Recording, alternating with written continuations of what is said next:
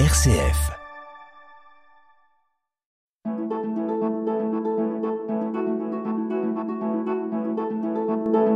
Itinéraire. RCF.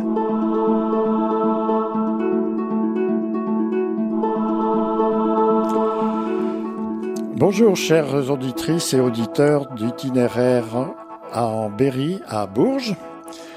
Nous recevons aujourd'hui un, panel de responsables d'organismes associatifs qui vont nous parler de leur engagement et d'un engagement spécifique aujourd'hui. C'est la question de la loi asile-immigration pour l'ensemble des associations et organismes qui ont un rapport avec l'immigration et qui rencontrent des immigrés qui viennent demander l'asile en France. Cette loi présente beaucoup de points d'insatisfaction. Autour de la table, il y a Aline de la Perrelle de la Ligue des droits de l'homme. Bonjour Aline. Bonjour. Michel Picard, également de la Ligue des droits de l'homme. Bonjour Michel. Et puis Dominique Géliot, qui est connu de nos auditrices et auditeurs, responsable de la coordination des ensembles de plusieurs associations et organismes euh, sur Bourges. Sur Bourges ou sur le Cher, pardon. Bonjour. Bonjour. Et Claire, bien sûr, avec nous. Bonjour Claire.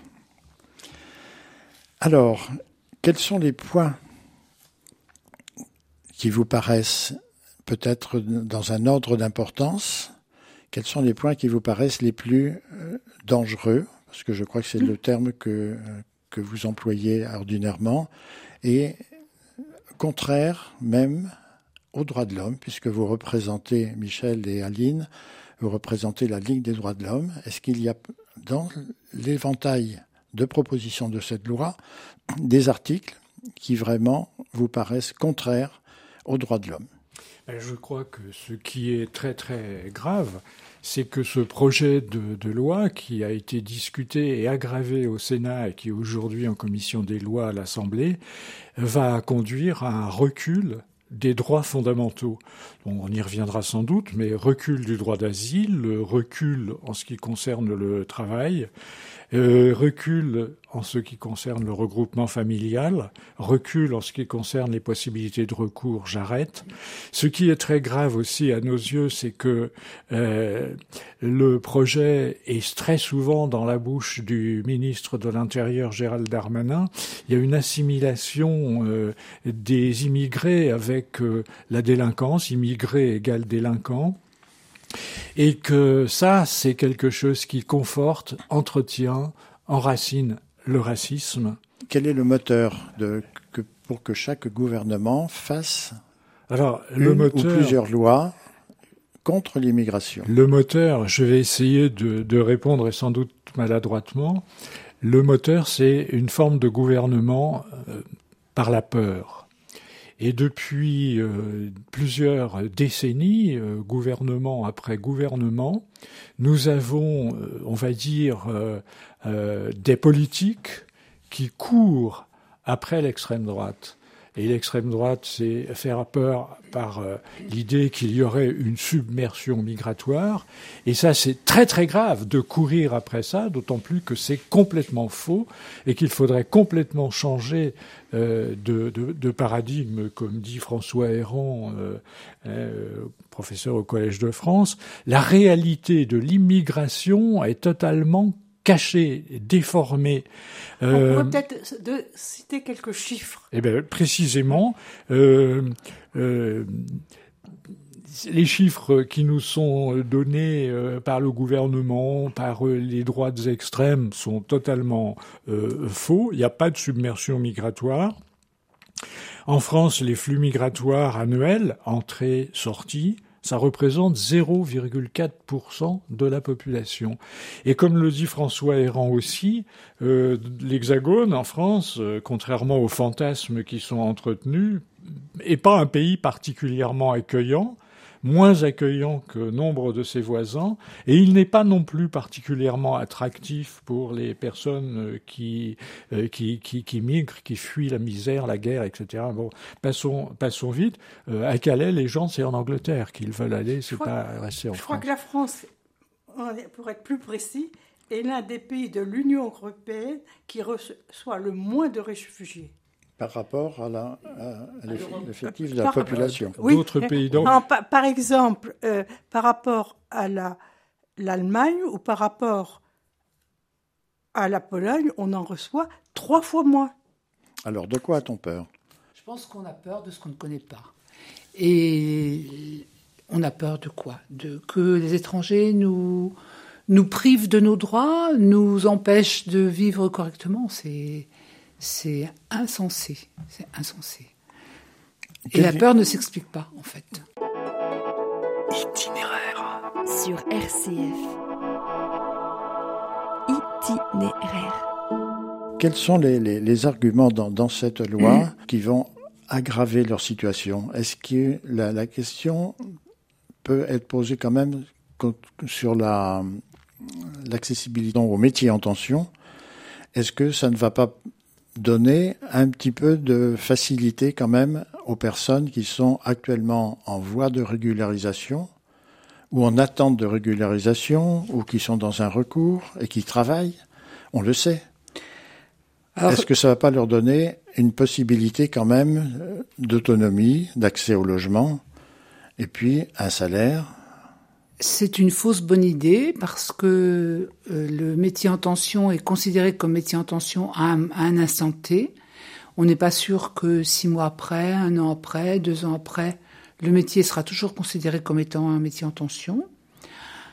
Le droit, a priori, si la loi est votée telle que le projet est présenté, le, le titre de séjour sera délivré pour un an est renouvelable éventuellement, ce qui exclut toute possibilité de rapprochement familial dans ce contexte-là. Et c'est pas, c'est vraiment, moi je pense que cette proposition de régularisation sur les métiers en tension n'est pas euh, digne de l'humanité.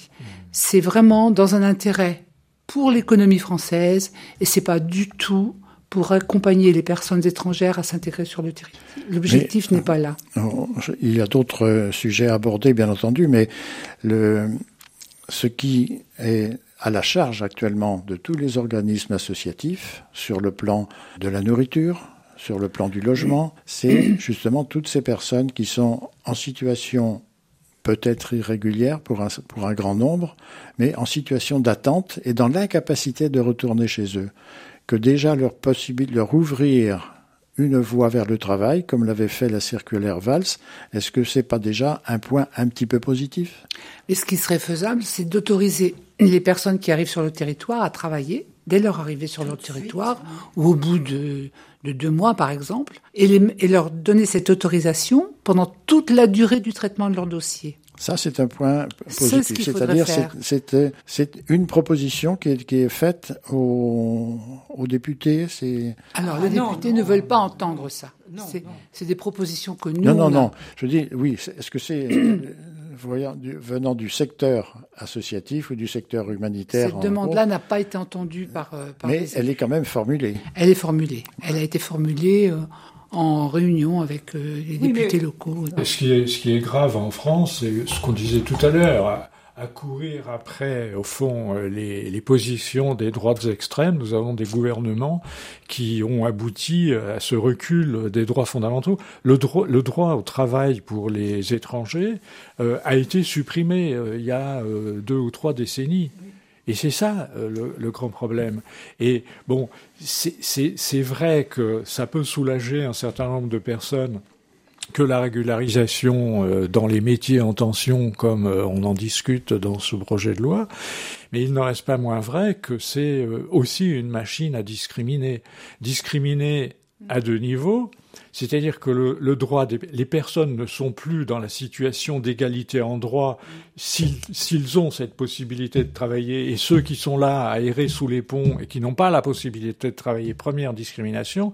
Et deuxième discrimination, c'est ce que disait euh, Dominique Géliot à l'instant, euh, les, les patrons vont, enfin, je vais très vite, peut-être un peu, je caricature, mais il y a un certain nombre de gens qui vont profiter de cette main-d'œuvre qui sera au fond taillable et corvéable à merci et jetable.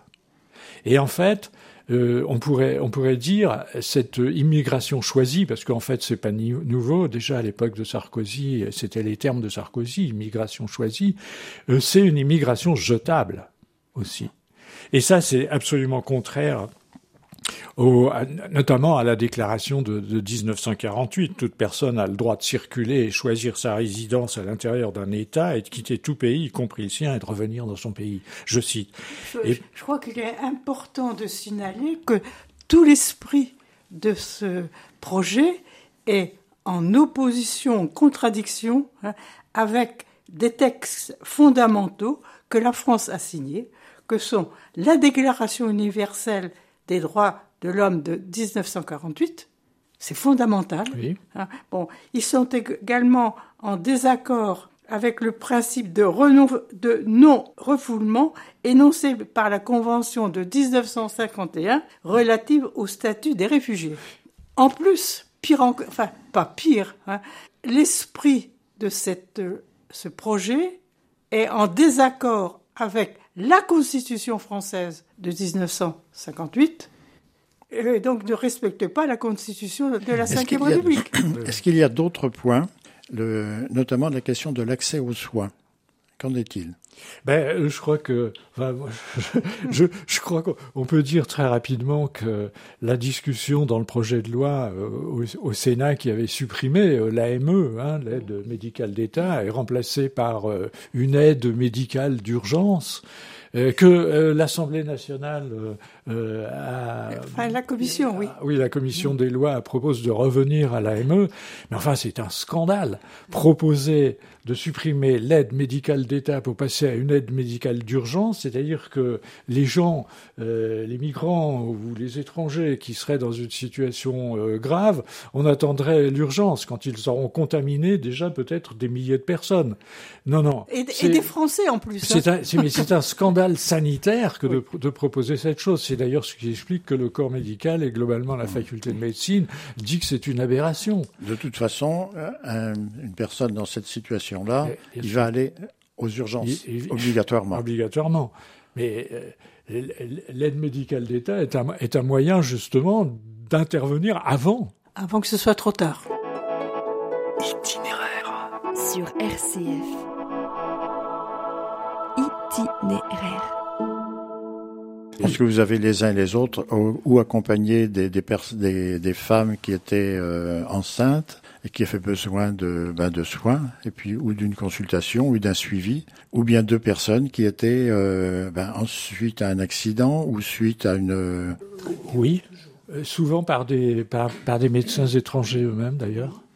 Mais euh, je crois que on, peut dire que bon, de, tous les jours, il y a des, migrants qui sont refoulés, euh, pas seulement euh, au col de l'Échelle, dans les Alpes au-dessus de Briançon ou euh, à Vintimille bon, ou à Menton. Tous les jours, la France ne respecte pas le principe international de non-refoulement. L'aide médicale d'État que bon qui est en débat tout cela explique que la France euh, soit euh, régulièrement condamnée par, euh, à plusieurs reprises par l'Organisation des Nations Unies, par la Cour européenne des droits de l'homme. Et bon, et, et, oui, et ça, c'est. Il y a actuellement la possibilité d'aller au 115, qui est l'abri de nuit. Une personne qui est dans la rue peut téléphoner à partir de 17 heures, c'est ça? Au 115, mais tout le monde ne bénéficie pas de cet abri. Il y a des enfants qui sont qui dorment dans la rue. Qu'en est-il actuellement? Alors actuellement, euh, le nombre de personnes qui sont sans hébergement est effrayant. À Bourges, on avait à peu près une trentaine de personnes, d'hommes majoritairement, qui dormaient à la rue, qui dorment à la rue parce qu'il y a même plus il y avait même plus de place à l'accueil de de nuit, pardon. Et je ne sais pas si la situation a évolué au cours des, des 15 jours qui viennent de s'écouler, mais c'était comme ça euh, au début de l'automne. Et donc euh, le projet de loi prévoit, parce qu'il faut savoir aussi que l'abri de nuit accueille les personnes étrangères, mais aussi, aussi les personnes, les Français, les, Français qui sont à la rue. Hein, donc c'est vraiment un lieu ouvert à tous. Donc pour le moment, euh, on a une, un manque flagrant de possibilités d'hébergement. La priorité est donnée fort heureusement aux familles avec enfants, sachant que les hommes ne sont pas admis. Quand une famille avec enfants est accueillie en appartement partagé, les hommes sont, renvoyés à l'extérieur, sont séparés. On laisse la priorité aux femmes et aux enfants. Et savez-vous quels sont les arguments pour que de, la, de ceux qui débattent de la loi actuelle pour faire disparaître ce 115 Alors, c'est pas pour faire disparaître ce 115, c'est pour exclure de l'abri de nuit les personnes qui seraient déboutées. Ça veut dire que les personnes qui n'ont aucun droit, enfin dont, dont le dossier de demande d'asile n'a pas été retenu, qui a priori devraient être renvoyées euh, dans leur pays, n'ont pas de, de, droit à l'hébergement euh, en attendant d'être renvoyés. Est-ce que Et cet ça, ensemble de mesures ce n'est pas pour décourager les personnes qui voudraient venir en France? Et si c'est le cas, est-ce que ça peut être non. efficace? Non, non, non, parce qu'il y a. C'est difficile de penser que c'est une information qu'ils connaissent avant, avant de partir. C'est pas ça qui, qui les empêche de partir. C'est pas ça qui les empêchera de toute façon. Ah, ne, ils ne viennent pas oui. parce qu'ils vont être hébergés au 115 ou non, parce qu'ils auront des soins non. gratuits. Non. Ils partent pour des raisons fondamentales. Les personnes qui viennent en France, c'est des personnes qui sont tellement en détresse dans leur pays que rien ne les fera, ne les arrêtera dans leur désespoir et dans leur désir de partir. On voit bien ce qui se passe pour les, les personnes qui veulent aller en Angleterre, absolument. Oui. Et ils insistent, ils s'installent, ils dorment dehors euh, et ils s'embarquent sur des, des, des, des, canaux qui sont extrêmement dangereux. Il n'y a rien, aucun danger ne les arrête. Des femmes avec des enfants qui partent et rien ne les arrête. Il semble qu'ils qu'ils ont passé une phase, une première phase oui, de, de, de, tel danger euh, de partir et on ne peut pas toujours euh, raconter leur histoire publiquement parce que ils sont passés dans des endroits abominables que quand une fois arrivés dans un pays d'accueil, ben, ils sont patients. Mais je crois que les personnes et en qui... capacité d'attendre, mais à condition qu'on leur offre quand même quelque chose. Je crois que les personnes qui rejettent l'étranger ne connaissent pas l'étranger. Il suffirait de connaître deux ou trois situations pour comprendre. Et c'est pas des menteurs, c'est pas des gens qui mentent, c'est des gens qui fuient, qui sont dans la souffrance. On n'a pas à chercher, on n'a pas à suspecter. Euh, le désir de vouloir profiter euh, euh, des aides, des choses comme ça, c'est ignoble. Itinéraire, itinéraire, itinéraire. Itinéraire sur RCF. Comment analysez-vous cette capacité d'accueil, je dirais, des personnes? Les personnes des individus, quand on fait appel à la solidarité pour accueillir, pour le repas, pour l'accueillir la nuit, est-ce que c'est, est-ce que vous sentez une réponse derrière, une réponse positive ou, une, crainte, une peur? Il y a depuis des années euh, un indice de tolérance. On est dans une situation très paradoxale. L'indice de tolérance à la présence des étrangers euh, s'améliore ça voudrait dire qu'une grande partie de, la population accepte l'étranger. Mais d'un autre côté, nous avons des responsables politiques qui, euh, d'année en année, aggravent les, politiques migratoires, en assimilant, on disait tout à l'heure, les étrangers aux délinquants, euh, on disait les, les, le, gouvernement est en train, euh, comment dire, il y a une hypocrisie. Euh, en réduisant les possibilités de, de recours, en supprim, supprimer le 115, on réduit les possibilités de recours, on réduit le temps, on dématérialise. Mais beaucoup de beaucoup de gens qui ont fui les conflits, la guerre, dont les papiers ont brûlé, dont le téléphone a été écrasé, etc. Non pas les moyens de, de savoir qu'au fond, une préfecture les convoque. Alors, ils arrivent en retard, ils sont refoulés, ils sont rejetés, ils sont, ils sont exclus, ils sont envoyés, euh, renvoyés dans leur pays, ils sont mis dans l'avion. Donc, on a une loi qui multiplie euh, tous les obstacles au recours. Dans, dans ce que vous dites, est-ce qu est que vous n'êtes pas en train de démontrer qu'il y a une rupture entre la capacité d'accueil des citoyens lorsqu'ils sont confrontés à quelqu'un qui vient leur demander de l'aide, répondent spontanément. Ça, c'est. Euh, titre individuel. voilà, titre individuel, mais en même temps, c'est une rencontre de personne à personne. Voilà. Et alors, est-ce qu'il y a vraiment un fossé entre la, la, la capacité, je dirais, en France, de, des personnes à accueillir d'autres personnes qui sont dans la détresse et le monde politique, en quelque sorte, et des projets de loi qui sont tout à fait à l'envers et à l'encontre de, de, cette, euh, oui, oui, gouvernement, gouvernement disponibilité. Par, gouvernement par la peur. Euh, Mais je, je, fait...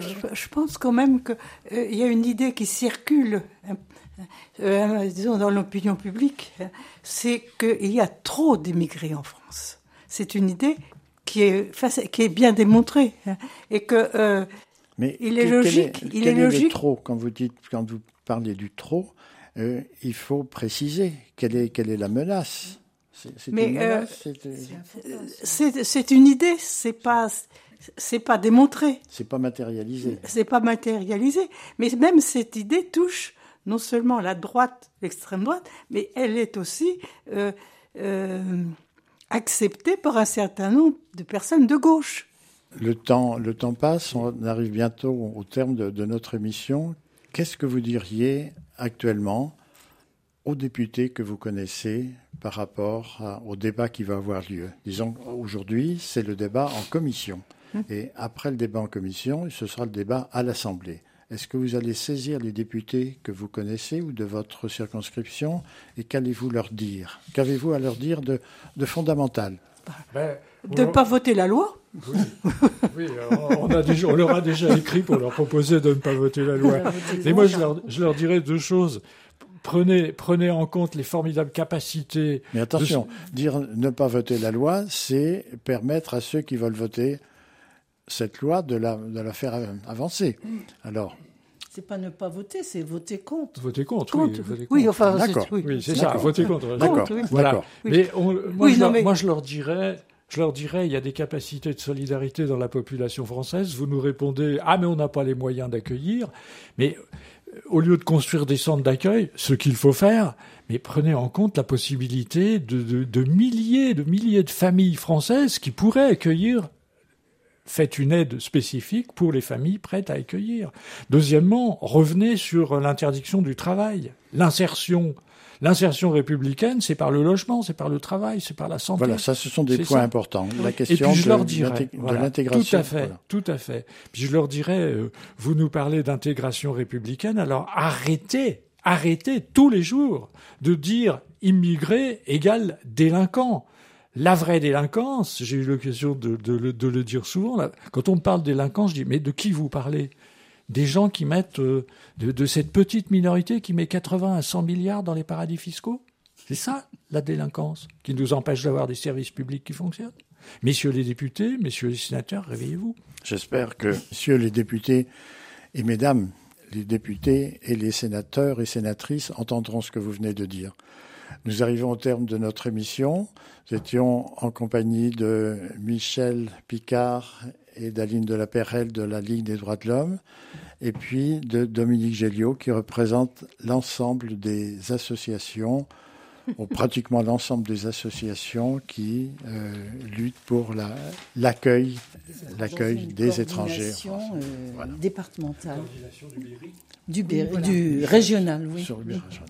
Eh bien, merci de votre venue et puis de votre participation, en espérant que vous allez apporter quelque chose de fort dans ce débat à l'Assemblée nationale.